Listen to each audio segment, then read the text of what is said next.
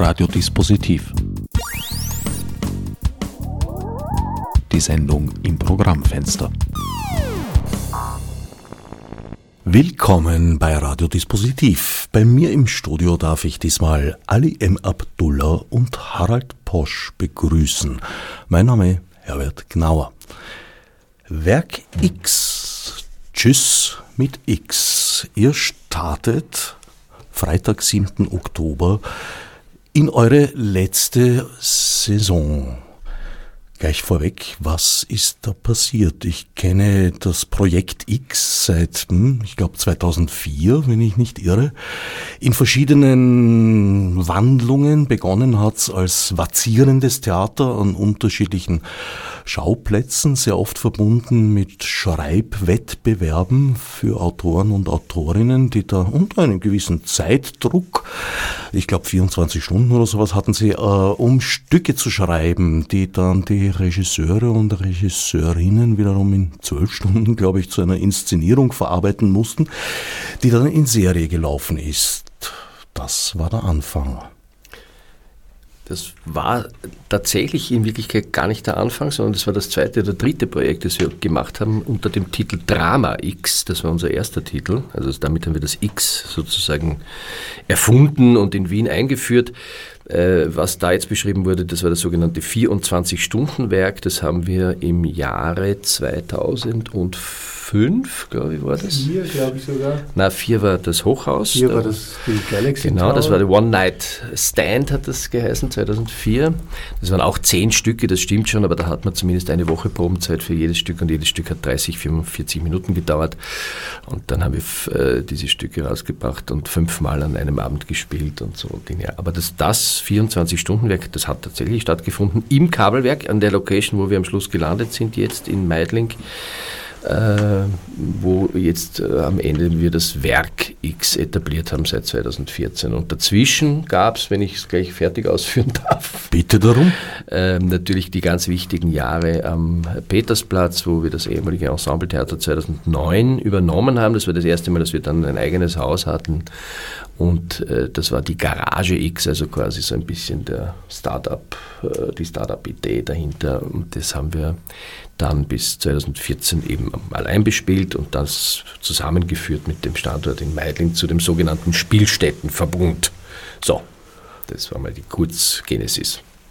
Wobei die Spielstätten ja dann ab 2014 äh, durchaus unterschiedliche Profile hatten. Also die Garage X am Petersplatz, dazwischen auch mal kurz als Eldorado bekannt gewesen, war ja eher für Gastspiele, also eine Spielstätte für nicht nur Wiener, aber äh, generell freie Gruppen vor allem, während ihr selbst produziert habt, auch Gastspiele hattet, aber auch viel Das- selbst produziert. Das äh, Programm und unsere Idee von Theater machen war immer, dass wir selber produzieren wollen, dass wir sehr gerne mit, mit neuen Autorinnen und Regisseurinnen zusammenarbeiten wollen und äh, wir selber inszenieren natürlich auch, aber ähm, dass wir sozusagen eine, ein Zusammenschluss von spannenden Regie-Handschriften hier äh, präsentieren wollen. Und das haben wir äh, bei Drama X angefangen. Äh, es war sehr wuselig, sehr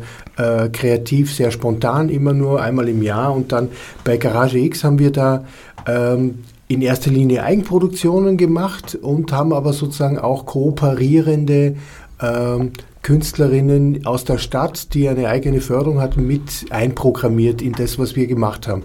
Als wir dann das Werk X gegründet haben, 2014, hatten wir eigentlich ein Konzept eingereicht, wo wir das an beiden Standorten weiterführen wollten. Das heißt Eigenprodu große Eigenproduktionen am äh, Werk X in Meidling und kleinere Eigenproduktionen am Standort am Petersplatz.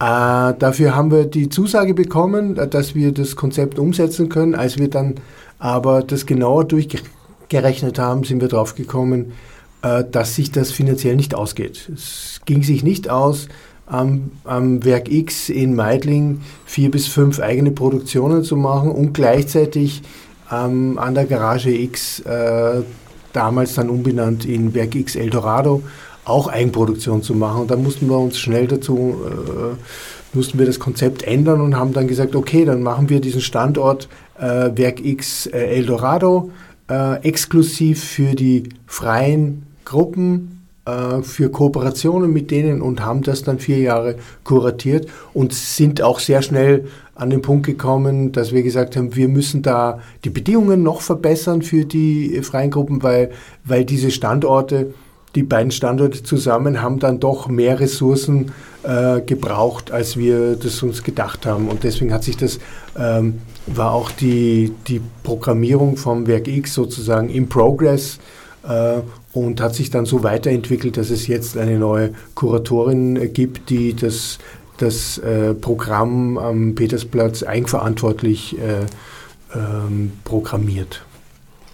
Aus meiner Wahrnehmung waren beide Häuser sehr erfolgreich und ich habe sie immer als Hotspots der Wiener Theaterszene wahrgenommen. Wie kam es jetzt zu diesem, glaube ich, auch für euch überraschenden Ende? Eurer Intendanz? Ja, das ähm, muss man wahrscheinlich auch ein bisschen berufenere, berufenere Leute fragen, die sozusagen dann am Ende die Entscheidung treffen in der Kette.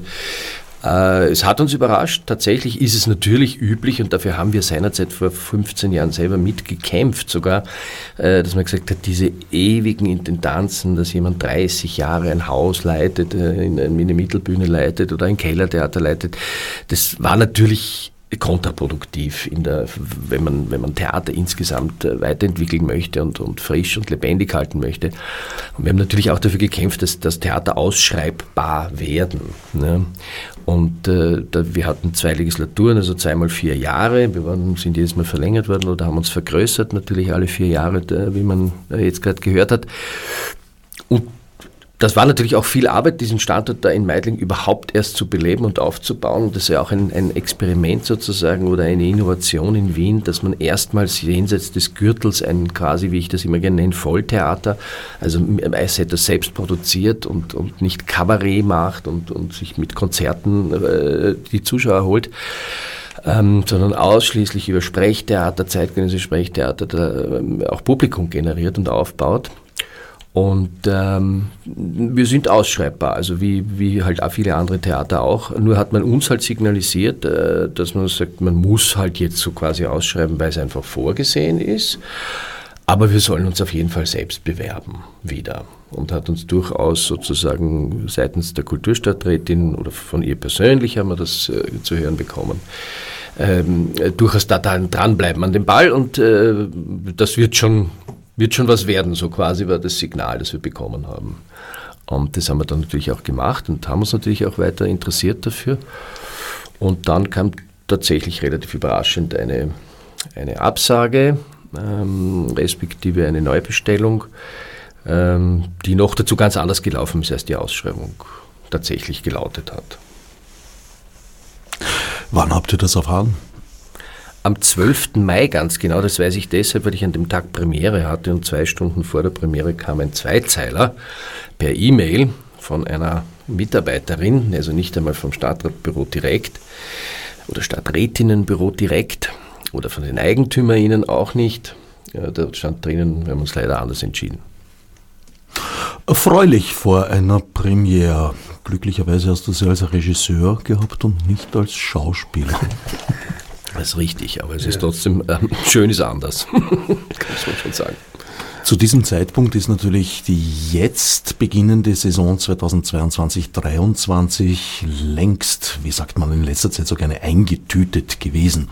Also geplant in altertümlicher Ausdrucksform. Die Eröffnung, wie schon gesagt, Freitag, 7. Oktober ab 16 Uhr mit einer Lesedemo von und mit Julius Deutschbauer, der dem Werk X ja durchaus auch schon seit längerer Zeit verbunden ist. Genau, also Julius Deutschbauer hat ja mit uns jetzt schon zehn Projekte gemacht.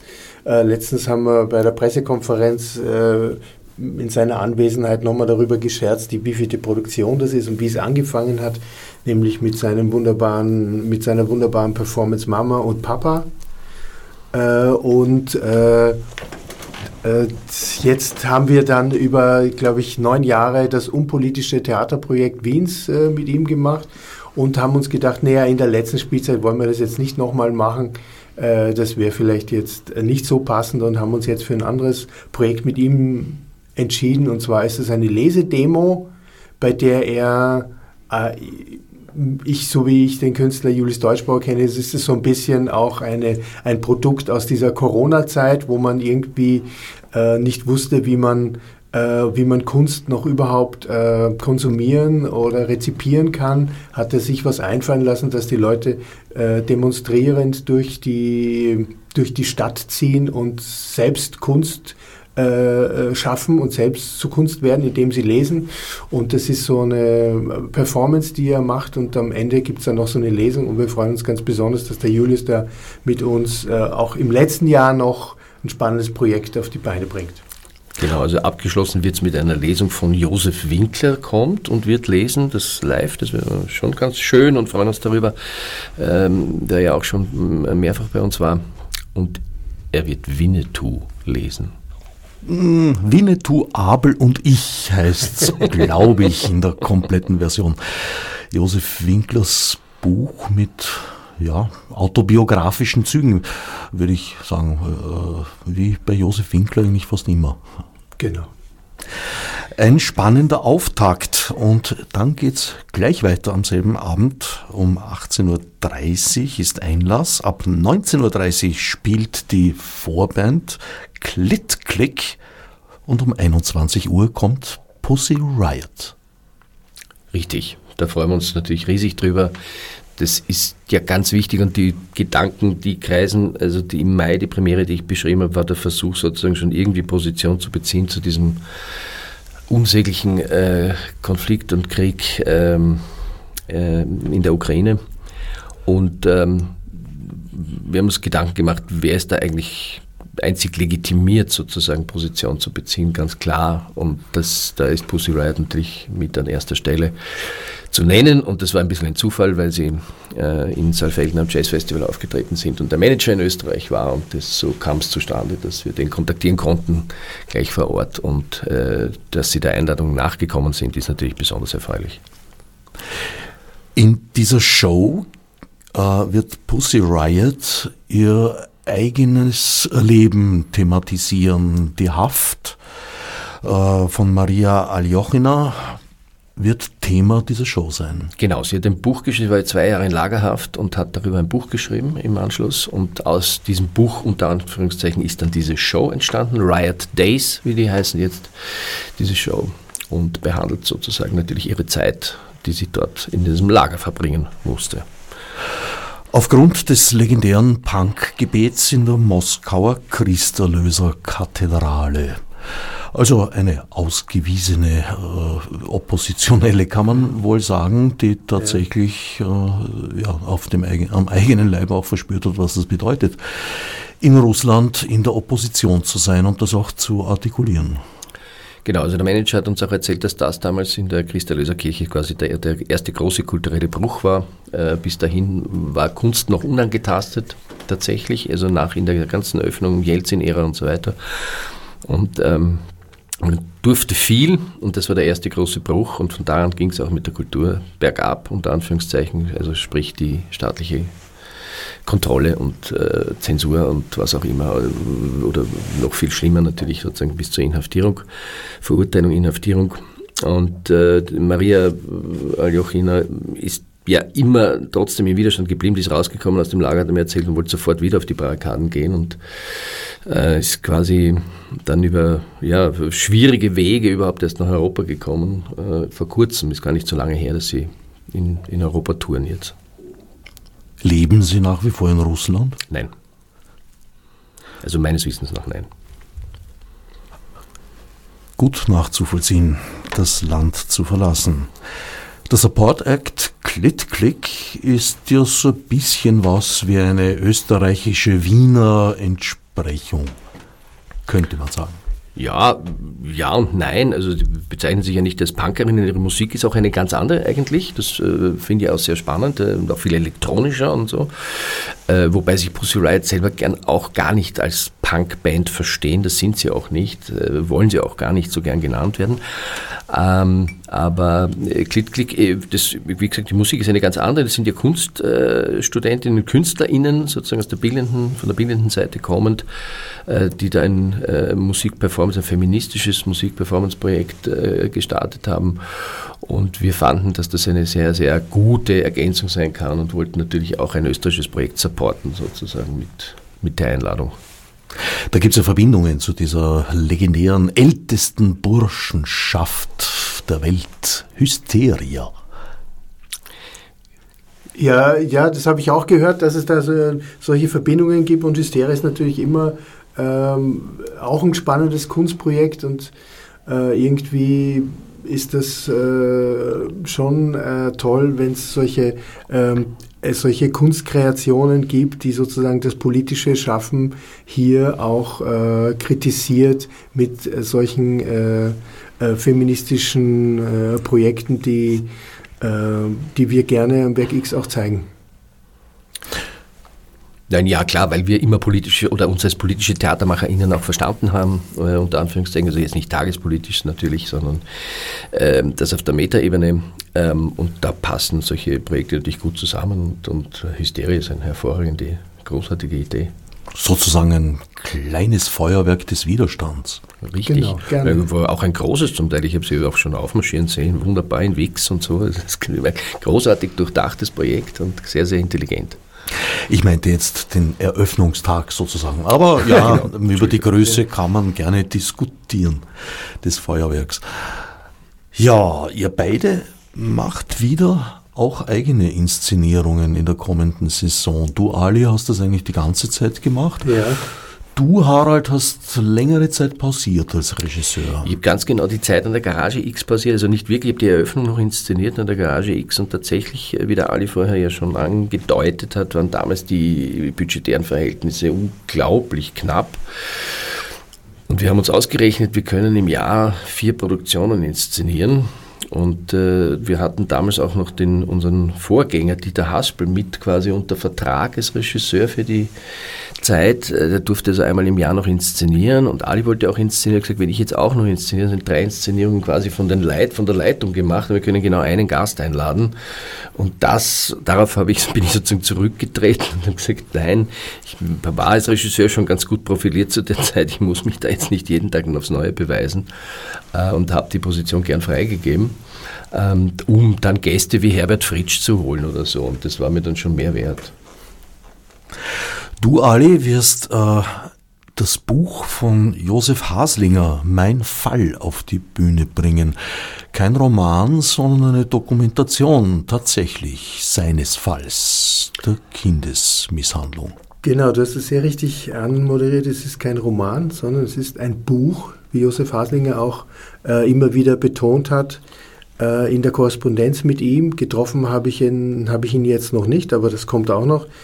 Äh, es ist eine Dokumentation seiner Misshandlung, die er aufgeschrieben hat, nachdem er sich dreimal an die Opferschutzanwaltschaft der äh, sogenannten Klasnitsch-Kommission gewendet hat und dreimal sein, sein, äh, sein Leiden erzählt hat. Und beim dritten Mal hat man ihn gebeten von dem Herrn äh, Generalsekretär, Herr Haslinger, möchten Sie das bitte nicht selbst aufschreiben und uns zusenden? Sie können das doch viel besser. Und äh, das war der Auslöser für ihn, dass er gesagt hat, okay, jetzt schreibe ich das auf und gebe das gleich an die Öffentlichkeit. Weil was, da, was mir da widerfahren ist bei dieser Opferschutzanwaltschaft, so schreibt Haslinger, ist wirklich haarsträubend und nicht gerade äh, Opferschutz. Und das, aus dem versuche ich sozusagen einen theatralen Abend zu machen. Erstmal äh, stecken wir, also wir fangen heute am Nachmittag an zu proben. Äh, erstmal stecken wir in der, in der größeren Recherchearbeit noch, was da, was da wirklich alles passiert ist, was da rundherum noch ähm, für, für Geschichten sind, äh, weil die Geschichte, die Has, weil es geht natürlich nie um, die, um den Einzelfall Josef Haslinger, äh, den auf die Bühne zu bringen, sondern es geht immer um ein System letzten Endes. Also uns als Theatermacher geht es dann um das System, in dem das passieren konnte, offenzulegen und auch das System äh, zu kritisieren, wie diese Aufarbeitung jetzt äh, und diese Opferschutzanwaltschaft jetzt tätig war im Fall Haslinger und vermutlich äh, bei allen anderen auch ähnlich gruselig vorgegangen ist. Und das wollen wir irgendwie in der breiten Öffentlichkeit äh, präsentieren, was uns da äh, theatral dazu einfällt. Ich bin sehr gespannt. Derzeit ist die Besetzung ja noch bestgehütetes Geheimnis quasi. Ich habe sie weder auf dem Website noch in der Pressemappe gefunden. Ja, die Besetzung ist ein gut gehütetes Geheimnis, äh, weil ich als Regisseur auch noch nicht sicher bin, wie man das am besten äh, präsentiert, mit, welchen, mit welchem Stab, äh, mit welchen Personen. Wir fangen jetzt mit einer kleineren Besetzung an und es wird sich noch erweitern, äh, weil man noch sehen muss, äh, wie man das genau äh, im, auf der einen Seite im dokumentarischen Stil, also äh, auf der einen Seite möchte ich einen dokumentarischen Stil äh, theatral zeigen, aber äh, darüber hinaus gibt's dann noch, muss es dann noch äh, theatrale, ich sage jetzt mal theatrale Überhöhungen oder phasenhafte Szenen oder äh, absurde, albtraumhafte Sequenzen geben äh, weil ansonsten dieses äh, tiefe, schwere, unfassbare, in Worte nicht, nicht erklärbare Leid von Menschen, die das erfahren haben, nicht darstellbar ist. Und da äh, braucht es äh, große Fantasie und da sind wir erst am Anfang. Und da schauen wir erstmal, wie weit wir mit dem dokumentarischen Teil kommen und dann kreieren wir die Ebene, äh, die Ebenen dazu. Das heißt, es gibt eine Art Rohkonzept, das jetzt mit einem Team weiterentwickelt wird? Genau, es ist Work in Progress. Ich bin gespannt, äh, vor allem wie euch die Umsetzung dieses Leids und dieser Grausamkeiten gelingt. Ja. Also es ist auch ein sehr, also in der Recherchezeit davor, die letzten Wochen, die ich da äh, mich mit dem Roman, nicht Roman, sondern Buch eben beschäftigt habe, äh, habe ich mir diverse Dokumentationen angeschaut über ähnliche Schicksale. Und es ist schon so, dass man das, äh, dass das, äh, dass das einen äh, beschäftigt und dass das einen schwer äh, auch ähm, nicht loslässt und, und aufschreien lässt und wütend macht. Und äh, das muss man erstmal dann irgendwie auf die Bühne bringen. Und der Herr Josef Haslinger, hat das in seinem Buch äh, versucht, sehr faktisch, sehr objektiv, sehr klar zu beschreiben und sehr detailgenau äh, und hat sozusagen das Leid, äh, das Leid liegt zwischen den Zeilen in seinem Buch. Und das ist irrsinnig erdrückend beim Lesen, aber das Theater hat andere Gesetze und da müssen wir eine Entsprechung finden und da äh, fangen wir heute an. Ich wünsche euch gutes Gelingen. Danke. Ist Josef Haslinger weiterhin involviert? Nein, wir werden ihn mal zum Gespräch äh, bitten. Hoffe, dass er zusagt und dann werden wir mit ihm, äh, wenn er Lust hat, darüber reden. Äh, und äh, das wird uns vielleicht weiter inspirieren. Aber es ist jetzt nicht daran gedacht, dass er äh, in den theatralen Prozess äh, involviert ist. Ein wenig Zeit habt ihr noch, aber auch wieder nicht allzu viel. 17. November ist die Premiere. Ja, das ist ein normaler Probenprozess. Das Buch ist äh, ein, äh, kein, kein, dicker, kein dickes Werk und äh, die Handlung ist sehr klar strukturiert und sehr, sehr überschaubar. Also ich denke, das ist äh, in der Zeit äh, sehr gut umzusetzen. Du, Harald, hingegen wirst einem Genre frönen, das in der Geschichte von der, den verschiedenen X-Inkarnationen äh, immer wieder vorkam, nämlich einen Film auf die Bühne zu bringen. Genau. Ähm, ich möchte oder werde machen die äh, eine österreichische Erstaufführung äh, am Theater des Filmes von Rainer Werner Fassbinder, Die Sehnsucht der Veronika Voss. Ein Film, der zu einer Trilogie gehört hatte, eigentlich seinerzeit bei ihm, die Maria Braun äh, auch dazu gehört hat ähm, der Film. Ähm, und mich hat daran fasziniert, oder was mich, abgesehen davon, dass es ein sehr, sehr gut gemachter Film ist, und großartige SchauspielerInnen äh, hervorgebracht, also nicht hervorgebracht, die waren damals schon großartig, ähm, äh, ist die Geschichte ist ja modelliert an einer tatsächlichen Biografie einer Schauspielerin, die in der NS-Zeit äh, groß gedreht hat, äh, Uferfilme gemacht hat und dann äh, in der Nachkriegs-BRD sehr verzweifelt ist, dass sie sozusagen ohne Arbeit da stand und äh, ihr Ruhm verblasst ist. Und äh, Rainer Werner Fassbinder hat selber gesagt, dass ihn daran interessiert hat, eben, dass ihn immer so zerstörte Schicksale haben ihn immer interessiert. Das ist ja auch was Autobiografisches bei ihm.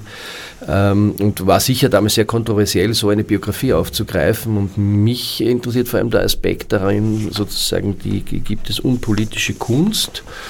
Äh, gerade am Theater, im Film. Wir haben auch Zeiten gerade hinter uns äh, wieder mit einem jungen Kanzler gehabt, wo dann auch doch wieder ganz rasch äh, Theaterkünstlerinnen, FilmschauspielerInnen da waren, die sich dann plötzlich äh, auf eine Seite politisch geworfen haben, die gerade äh, oben auf war.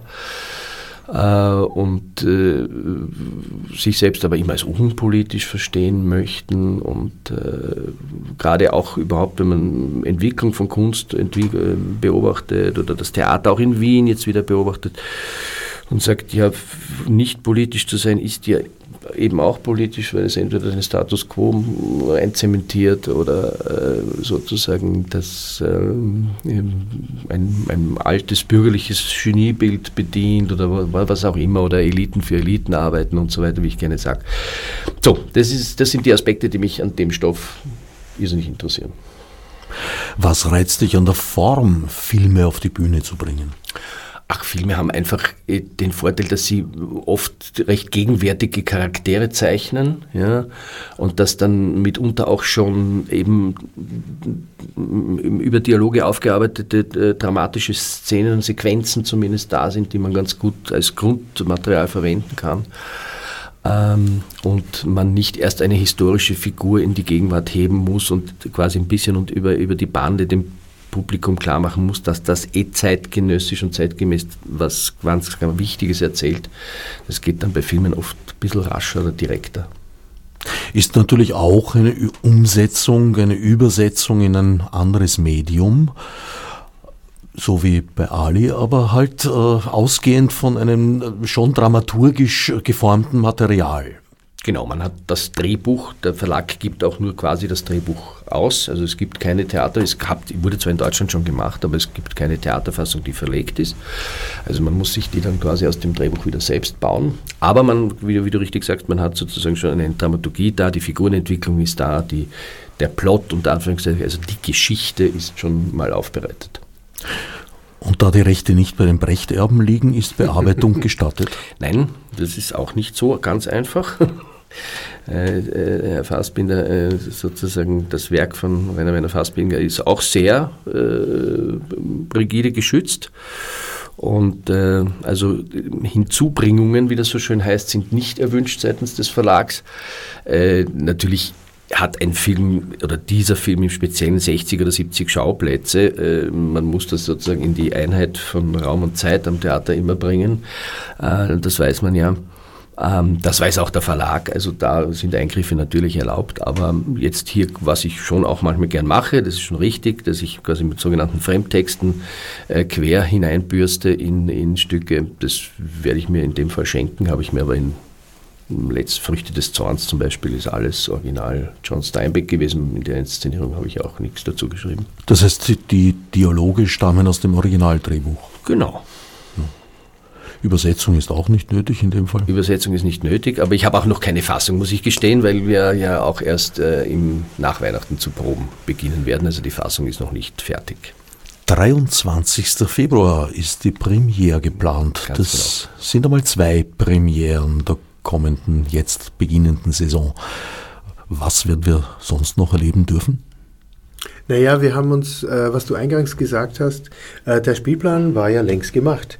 Äh, stimmt natürlich, aber wir haben dann irgendwie sehr schnell gesagt, so, das ist jetzt unsere letzte finale Spielzeit und da haben wir uns schon nochmal gedacht, okay, was wollen wir in der letzten finalen Spielzeit nochmal vier Stücke im Repertoire dann äh, spielen und dann äh, ist aber Herbst und wir können sie im nächsten Herbst nicht mehr spielen. Also es macht für uns sozusagen keinen Sinn mehr.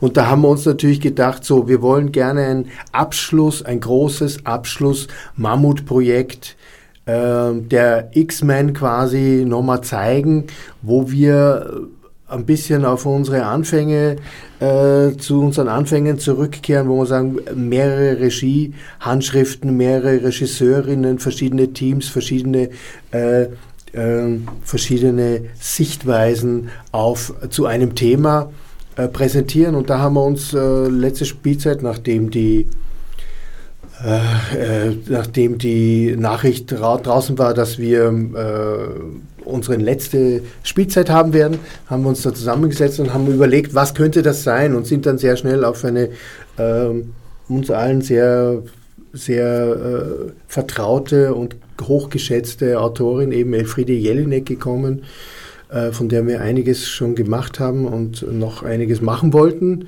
Und da haben wir gesagt, da machen wir ein Mammutprojekt, äh, wo fünf Regisseurinnen äh, zu verschiedenen, noch nie in Wien gespielten Texten äh, von Elfriede Jelinek hier äh, in einem, in einem ähm, in einer Show, wo am Ende dann quasi alle fünf Teile zu sehen sind, dann äh, äh, das wollen wir eben produzieren, das wollen wir eben machen. Und da haben wir, hm, da arbeiten wir jetzt schon länger dran und äh, das ist eigentlich sozusagen we shut the shit down. Das ist sozusagen der Schluss dann, das ist unser Abschluss, das ist das, was wir, von dem wir hoffen oder von dem wir ausgehen, dass es irgendwie äh, vielleicht nachhaltig äh, weiterklingt oder irgendwie äh, überbleibt, als das war mal ein tolles Projekt. Ja? Und da sind wir jetzt äh, mit den Regisseurinnen am diskutieren, welche Texte, da haben wir schon eine Auswahl. Der Verlag hat uns ähm, Elfriede Jelineks äh, okay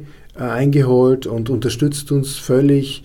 das Jelinek Forschungszentrum äh, unterstützt uns auch, arbeitet mit und wir haben noch zusätzliche Dramaturgen engagiert, damit wir das Ganze, damit wir dem Ganzen gerecht werden. Elfriede Jelineks äh, noch nie in Wien gezeigten Texte auf die Bühne zu bringen am Schluss. Und dieses Projekt wollen wir ab was, März, April, April, Mai, äh, März, April produzieren und April, Mai dann rausbringen. Äh, und das ist sozusagen unser großer Abschluss äh, in dieser finalen Spielzeit. Fünf Regisseurinnen gestalten wie viele Abende? Fünf.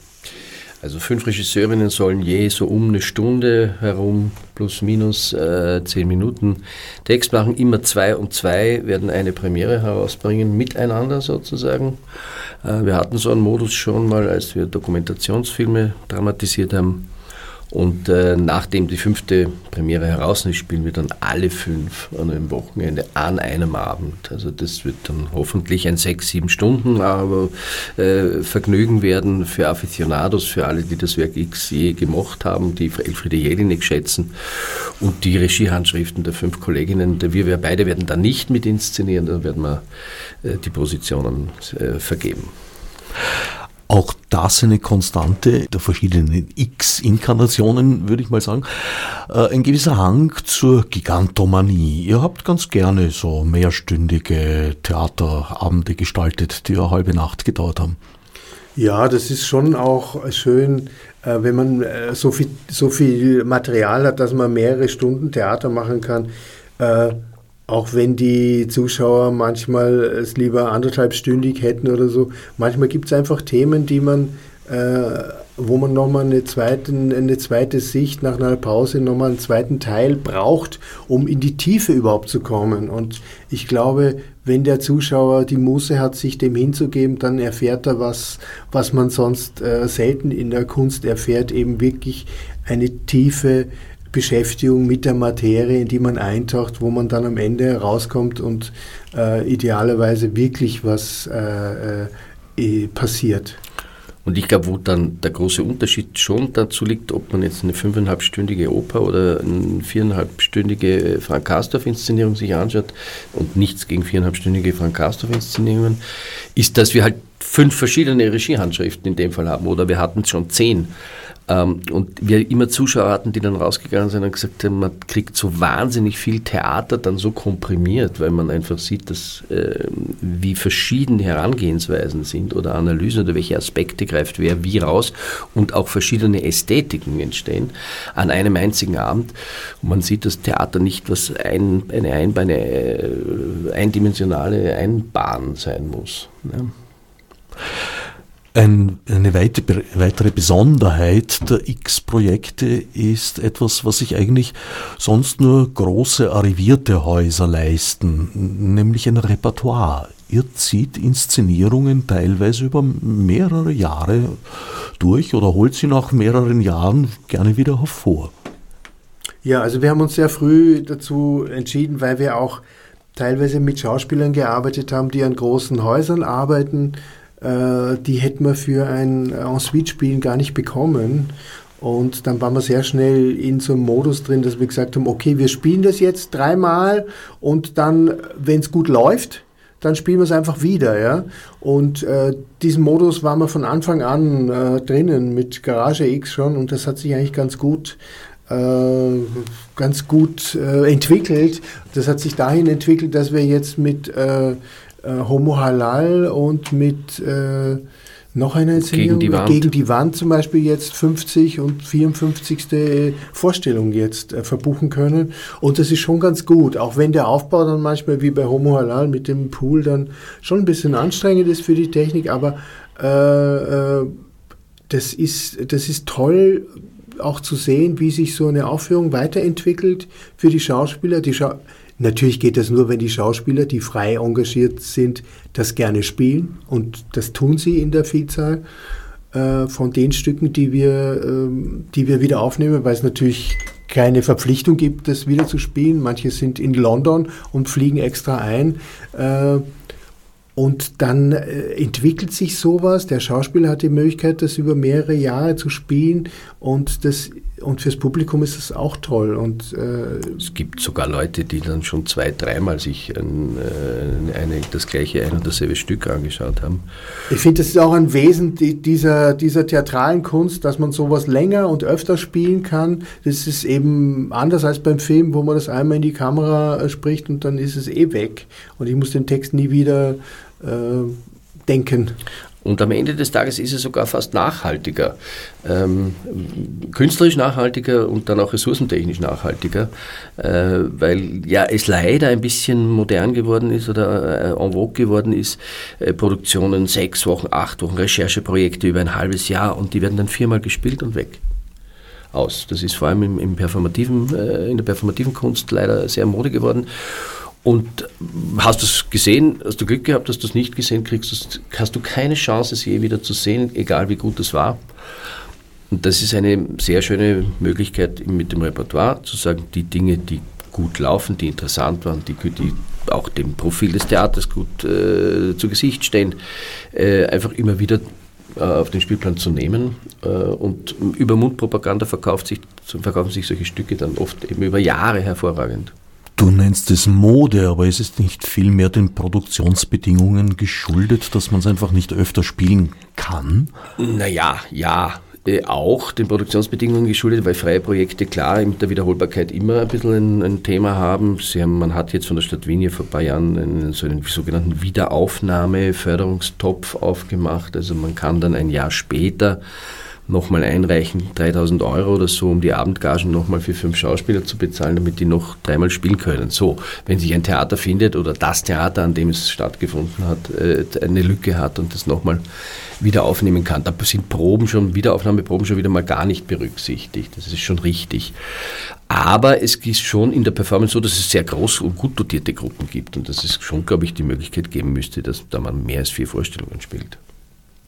Ja, ich finde das als Schauspieler höchst frustrierend. Ich kann mich erinnern, in den 80er und auch 90er Jahren noch eigentlich, war im Mittelbühnenbereich üblich, man hat vier, fünf, manchmal sogar sechs Wochen probiert und dann hat man es aber auch einen Monat gespielt, manchmal sogar länger. Der Trend, dass jetzt fünf Vorstellungen schon viel sind für Mittelbühnenproduktionen, kam erst später eigentlich. Nicht für. Also Eigenproduktionen, da ist es immer noch so, wie du es beschreibst, oder man versucht es zumindest über mehrere Wochen en suite zu spielen, äh, dort wo Mittelbühnen selbst produzieren, aber die großen performativen Bühnen, also ich sage jetzt einen Namen, die Brut, das Tanzquartier, ein bisschen das WUK und so, kooperieren ja ausschließlich. Das heißt, sie haben ausschließlich, wie so wie wir am Petersplatz, freie Projekte, mit denen sie kooperieren, in die sie aber auch Geld reintun können. Das konnten wir am Petersplatz leider nie, ähm, um die Bedingungen zu verbessern. Und äh, das heißt, äh, die Performerinnen, die Performer, die Schauspielerinnen, die Schauspieler, was auch immer, Tänzerinnen, Tänzer, sind nicht am Theater angestellt, sondern sind der, von der Gruppe her verpflichtet. Und dann sind vier Vorstellungen und dann war es das. Also es ist ja so, äh, Theater ist natürlich auch äh, im Wandel begriffen und das finde ich auch super, dass sich das, dass sich die Ästhetiken sich ständig verändern und ständig neue Sachen kommen. Aber im Zentrum steht immer noch der eine Darsteller, nennen wir ihn Schauspieler oder Performer im Zentrum, der der irgend, der eine Vorgangsweise oder eine oder eine Rolle oder ein Stück oder eine Performance lernen muss oder oder irgendwie äh, an dem Abend kreieren muss. Ja. Auch innen und manchmal auch Ensembleleistungen. Genau, genau. Einer und, ist es ja nur genau. sehr selten. Und, und äh, aber sozusagen, und, und das ist halt, äh, das finde ich halt schade, dass der ich glaube nicht, dass es, dass, dass es eine sinnvolle Weiterentwicklung ist, dass man, dass man das immer nur, dass man je weniger Vorstellungen man spielt, desto, desto besser und elitärer oder schöner oder, oder, oder, oder besser ist es für, für, für den äh, für den Künstler oder für die, für die Zuschauerinnen. Äh, ich glaube nicht, dass das äh, Sinn der Sache ist, weil irgendwann wird sich der Darsteller, Performer oder die Performerin auch denken, jetzt arbeite ich sechs Wochen an dem Ding und zeige es genau einmal. Äh, ist auch schade. Also wir haben jetzt gerade äh, Eskalation ordinär von Werner Schwab gemacht. Die Schauspieler haben sechs Wochen lang mit dem Text gekämpft also Dafür die, ist er da. Die, haben sechs, die Schauspielerinnen haben sechs Wochen gekämpft und dann sind drei Vorstellungen ausgefallen wegen Corona. Äh, und äh, jetzt haben wir es erstmal nur viermal gespielt und jetzt wissen wir nicht, ob wir es noch weiter spielen können, weil die Dispositionen von den äh, Darstellerinnen so unmöglich sind. Und das ist dann, die anderen sagen, das ist schade, weil ich habe das noch drauf, habe das erlernt, habe das erarbeitet und möchte das auch zeigen. Und äh, ich glaube, die Entwicklung äh, sollte wieder dahin gehen, dass man Sachen, die man äh, erarbeitet hat, äh, öfter und, und für mehr Publikum zeigen sollte, zeigen kann und zeigen muss, weil äh, sonst äh, sind wir bei den Einpersonen-Vorstellungen für, für, für, also ein, ein, eine Darstellerin für einen Zuschauer. Kosten ja auch wirklich richtig Geld manchmal, diese Produktion. So ist es ja nicht. Also da steckt nicht nur viel Arbeit und Liebe und Zeit und Hirnschmalz drinnen, sondern es kostet auch richtig Geld und das äh, halte ich dann auch für wenig nachhaltiger. Also. In meiner Wahrnehmung war die langlebigste Produktion, die immer wieder gekommen ist, sehr zu meiner Freude, My Life as a Terrorist. Ist damit heuer auch wieder zu rechnen? ja, wir ja, haben es versucht. Ist, also My Life as a Terrorist hat auch einen Wandel gehabt ursprünglich mit einem Darsteller in Wien äh, 2005, also mit zwei Darstellern in Wien gemacht, hatten wir dann die Möglichkeit, das in Hamburg am Thalia Theater zu spielen. Und dort gab es halt dann die Überlegung, äh, das ähm, nochmal anders zu machen, weil wir haben gesagt, okay, wir wollen das in Hamburg verankern. Und dann gab es die Idee, dann nehmen wir gleich einen Journalisten, der den, den Darsteller äh, befragt. Und dann hat Tom Burrow diese Rolle übernommen der jetzt WDR-Präsident, äh, äh, Generalintendant ist. Der hat damals, war damals einfach, ich sage einfacher Tagesthemenmoderator. Und der hat das dann übernommen und und wir haben das dort zehn oder zwanzig Mal gespielt. Ich weiß nicht, weiß wirklich nicht mehr, wie oft wir das am Thalia-Theater gespielt haben. Und dann haben wir gesagt, okay, jetzt machen wir nochmal eine Wiener Version. Und in der Wiener Version haben wir dann Hanno Settele auf die Bühne gebracht, der den Darsteller, der Hans-Joachim Klein gespielt hat, interviewt hat, als Journalist quasi. Und das war auch großartig. Und wir überlegen tatsächlich, das nochmal zu machen. äh, und äh, wissen aber noch nicht, ob das, äh, noch ob das terminlich geht, weil Hanno Settele und Alexander Simon haben äh, äh, genug zu tun gerade und genau. ich bin noch nicht durchgedrungen mit meinen und Das ist tatsächlich die einzige oder Produktion, die wir aus unserer freien Zeit, also nicht Freizeit, sondern freien, äh, also als wir eine freie Gruppe waren, Drama X ähm, durchgezogen haben und mitgenommen haben bis zum heutigen Tag. Für die Nachgeborenen, die es noch nicht sehen konnten, ja, ich würde mich sehr freuen, wenn es wieder zu sehen wäre. Auch das ist kein Theatertext, sondern ein dokumentarischer Text. Es ist ein Originalinterview mit einem Terroristen. Genau, Hans-Joachim Klein war der Terrorist, der die äh, beim PLO-Attentat dabei war, 1968. OPEC, nicht PLO. Oh, OPEC. äh, OPEC-Attentat 1968. 60? 70. Na, 70. 70. 1970 war das.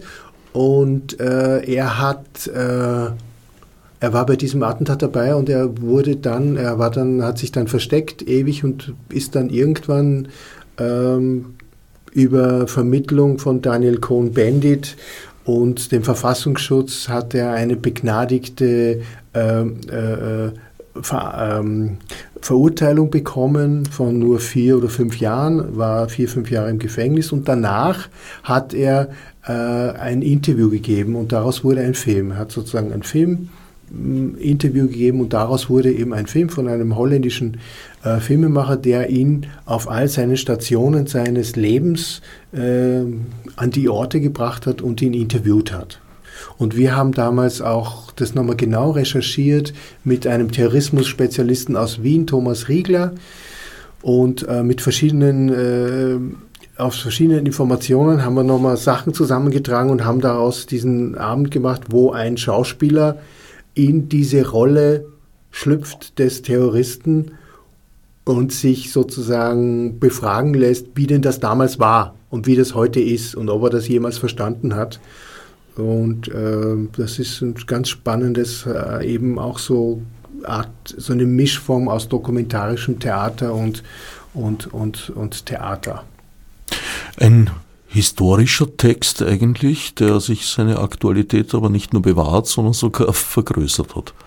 Ja, wir haben damals uns die Frage gestellt, dass wir gesagt haben, was hat Österreich überhaupt mit Terrorismus zu tun? Das war ja, wir haben das rausgebracht, äh, Terrorist 2007, ja. 6, 7 kam es raus. Und äh, da sind wir eben auf diese Dokumentation gestanden und gesagt, ja, dieser OPEC-Überfall, das war natürlich ein Riesending in der Geschichte, aber es ist natürlich quasi unter Anführungszeichen historisch. Und wir hatten und durften dann sogar diese eine legendäre Vorstellung erleben, hm. äh, wo ich werde es nie vergessen, ich stand im Büro und es kam eine Reservierung rein und eine Praktikantin schreibt äh, den Namen hin in die Liste und ich lese dort und da steht äh, ähm, Geisel. Und ich sage, was soll das heißt, die Frau Geisel? Oder hat sich herausgestellt, dass eine junge Sekretärin, die damals in der OPEC mit 17 Jahren gearbeitet hat, den Überfall erlebt hat und als Geißel genommen wurde von Carlos, dem damals meistgesuchten Terroristen weltweit, ähm, gelesen hat, dass wir dieses Ding gemacht haben, dieses Stück, und gekommen ist mit zwei Orten voller Zeitungsausschnitte und sich in die erste Reihe gesetzt und sich das angeschaut hat und äh, Ali das dann sehr toll gemanagt hat und sie auf die Bühne geholt hat nach dem Stück ähm, mit Hanno Settele und mit dem Alexander Simon, das muss man auch sagen, weil der den Terroristen immer gespielt hat an allen Theatern, ähm, und dann äh, erzählt hat, authentisch. Und das war schon mal unglaublich. Was Attentate betrifft, hat Österreich in der Tat damals in den 60er, 70er und 80er Jahren eigentlich sogar mehr mit Terrorismus zu tun gehabt als heute. Das klingt unglaublich, ist aber so. Man denke neben OPEC äh, an die Sprengung des Alitalia-Büros in der Kärntnerstraße, man denke an Schwächert und mhm. etliche weitere Attentate, die damals Palmers. stattgefunden haben. Palmers. Palmers Entführung war kein Attentat jetzt in dem Sinn, Ja, aber ja, natürlich auch Hätte dem, auch anders laufen können. durchaus auch Ja. in dem Sinn zu sehen. Ja. Das ist richtig, aber in der Zeit, als wir es machten, in den Nullerjahren, waren wir eben hier in Österreich so ein bisschen die Insel der Seligen. Ja, leider ist diese Aktualität, naja, sie war nie weg.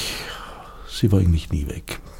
Aber was eigen war bei dieser OPEC-Geschichte, die wir da versucht haben zu recherchieren, ich hatte auch Kontakte so über eine Freundin, deren Vater bei der OPEC gearbeitet hat, dass wir haben mir immer gedacht, vielleicht ist das auch eine Möglichkeit für die OPEC so eine Geschichte aufzuarbeiten und haben bei der OPEC immer wieder angefragt, ob sie nicht sich vielleicht diese Vorstellung anschauen wollen, ob sie nicht eine Vorstellung kaufen wollen oder irgendwie so. Also es ging uns nicht darum, dass, dass wir da groß Geld machen wollen, sondern einfach, dass wir das weiter zeigen können. Und irgendwie haben wir da sehr schnell gemerkt, dass diese OPEC da diese Aufarbeitung nicht machen möchte.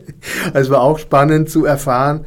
Und äh, dann haben wir noch mit dem Dr. Thomas Riegler, dem Terrorismusexperten, dann geredet, wieso und warum. Und der hat uns dann klar gesagt, äh, äh, dass äh, man nicht mal weiß, wie die OPEC da selber verwickelt war in diesem Attentat.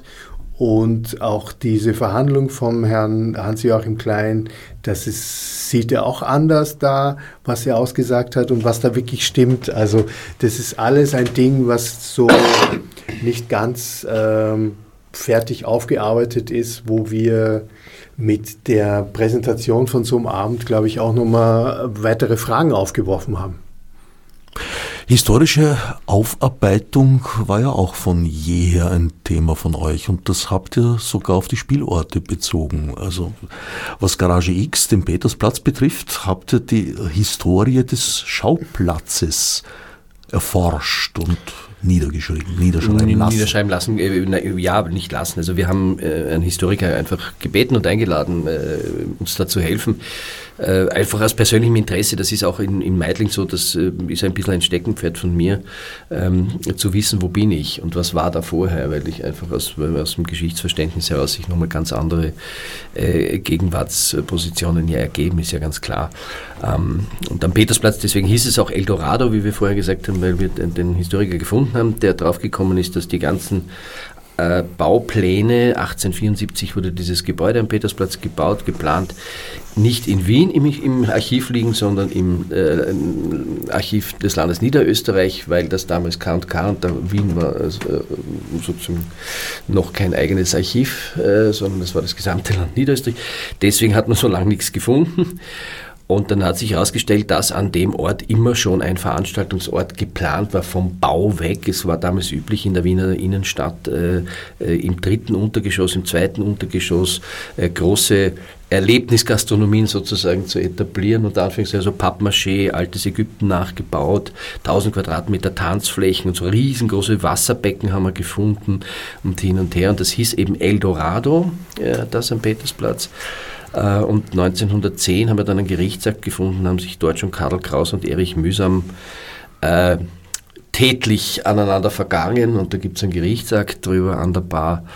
Ähm, und das ist natürlich rasend spannend zu wissen, das war immer ein Ort von Intellektuellen, das war immer ein Theaterort ein Veranstaltungsort, äh, schon seit 1874.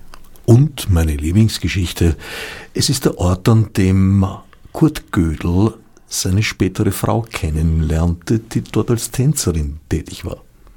Das ist interessant, das ist uns neu.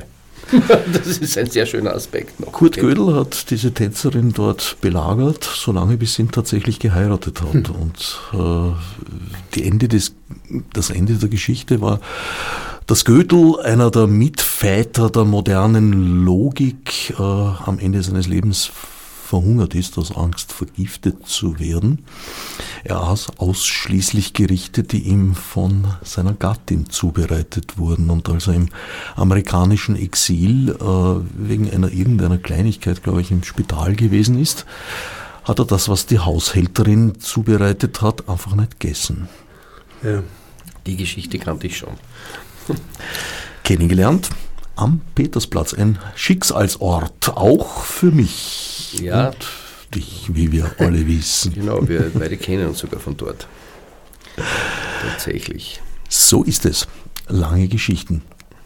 Habt ihr schon Pläne über diese Saison hinaus jetzt, was eure ja, Ja, es gibt schon Pläne. Äh, allerdings äh, haben wir uns jetzt äh, wirklich erstmal darauf verständigt, dass wir diese finale Spielzeit wirklich anständig hinkriegen wollen und wir wollen wirklich äh, das äh, nochmal richtig ein schönes äh, Fest, ein schönes Feuerwerk hier abfackeln, bevor wir jetzt über, über unsere neuen Pläne jetzt hier schon äh, in die äh, Presse gehen. Genau, weil wir, was wir jetzt ganz unerwähnt haben äh, lassen haben, wir haben eine zweite ganz große Schiene heuer noch laufen.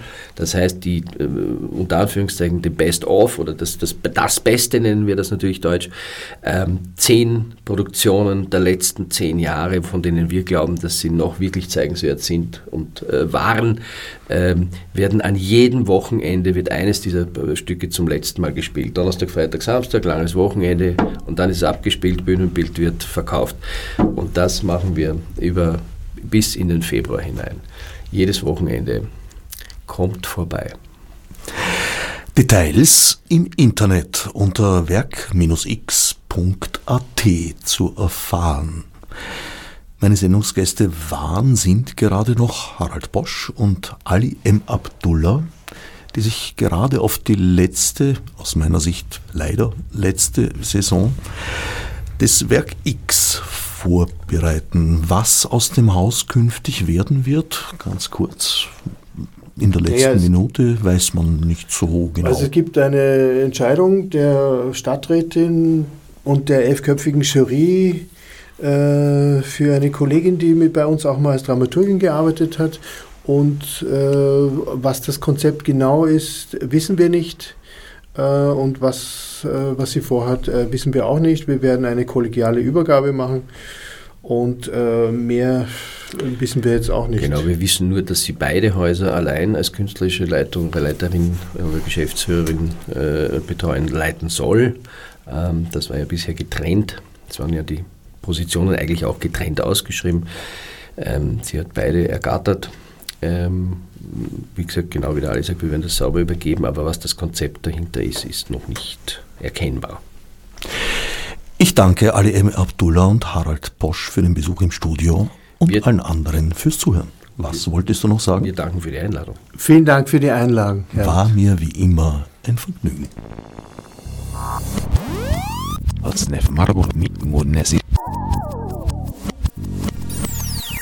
Fichte subsidiar